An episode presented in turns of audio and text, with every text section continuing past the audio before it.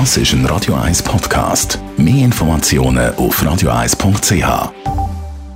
Spiel am Laufen, noch steht es 0 zu 0 in dem Spiel von Napoli gegen Zürich. Radio 1 Literaturkritik mit der Christina Graf. Christina, was hast du uns heute mitgebracht? Ich habe etwas mitgebracht von Tom Rackman, das heißt Die Gesichter.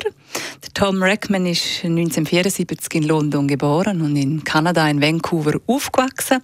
Er war lange Auslandkorrespondent in New York, Indien, Paris, Rom und hat dann mit seinem ersten Buch, Die Unperfekten, einen internationalen Bestseller gehabt. Und jetzt hat er ein neues Buch, Die Gesichter, geschrieben. Also er ist ein Journalist, der zum Schriftsteller geworden ist. Um was geht es in dem Buch Die Gesichter? Bei die Gesichter, also bei den ersten zwei Büchern, hat er so quasi Presse- und Buchwelt untersucht und bei dem Buch untersucht er jetzt eben die internationale Kunstwelt. Und zwar geht es da um das Kunstgenie. Das ist der Ber Bawinski. Das ist ein gefeierter Maler. Er hat zahlreiche Ex-Frauen. Er hat 17 Kinder. Er ist quasi so der egomane Künstler, der nachher alles hinter sich lässt und alles wird ihm verziehen, nur weil er so grandios ist. Und sein Lieblingssohn unter den 17 Kindern ist der Pinch Bawinski.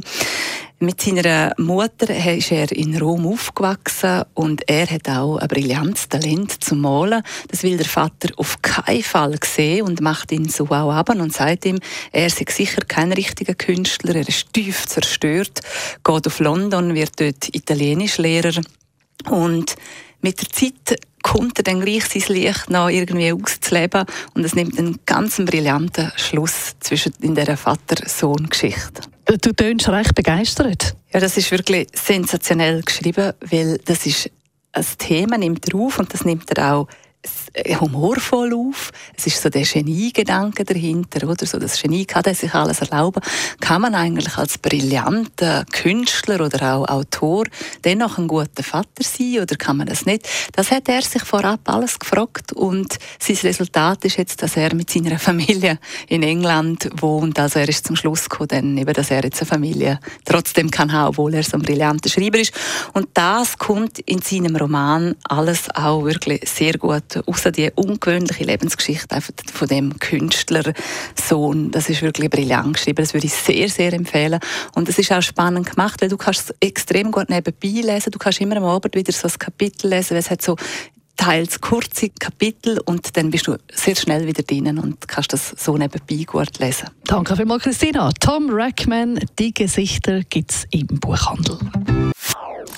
Das ist ein Radio 1 Podcast. Mehr Informationen auf radio1.ch.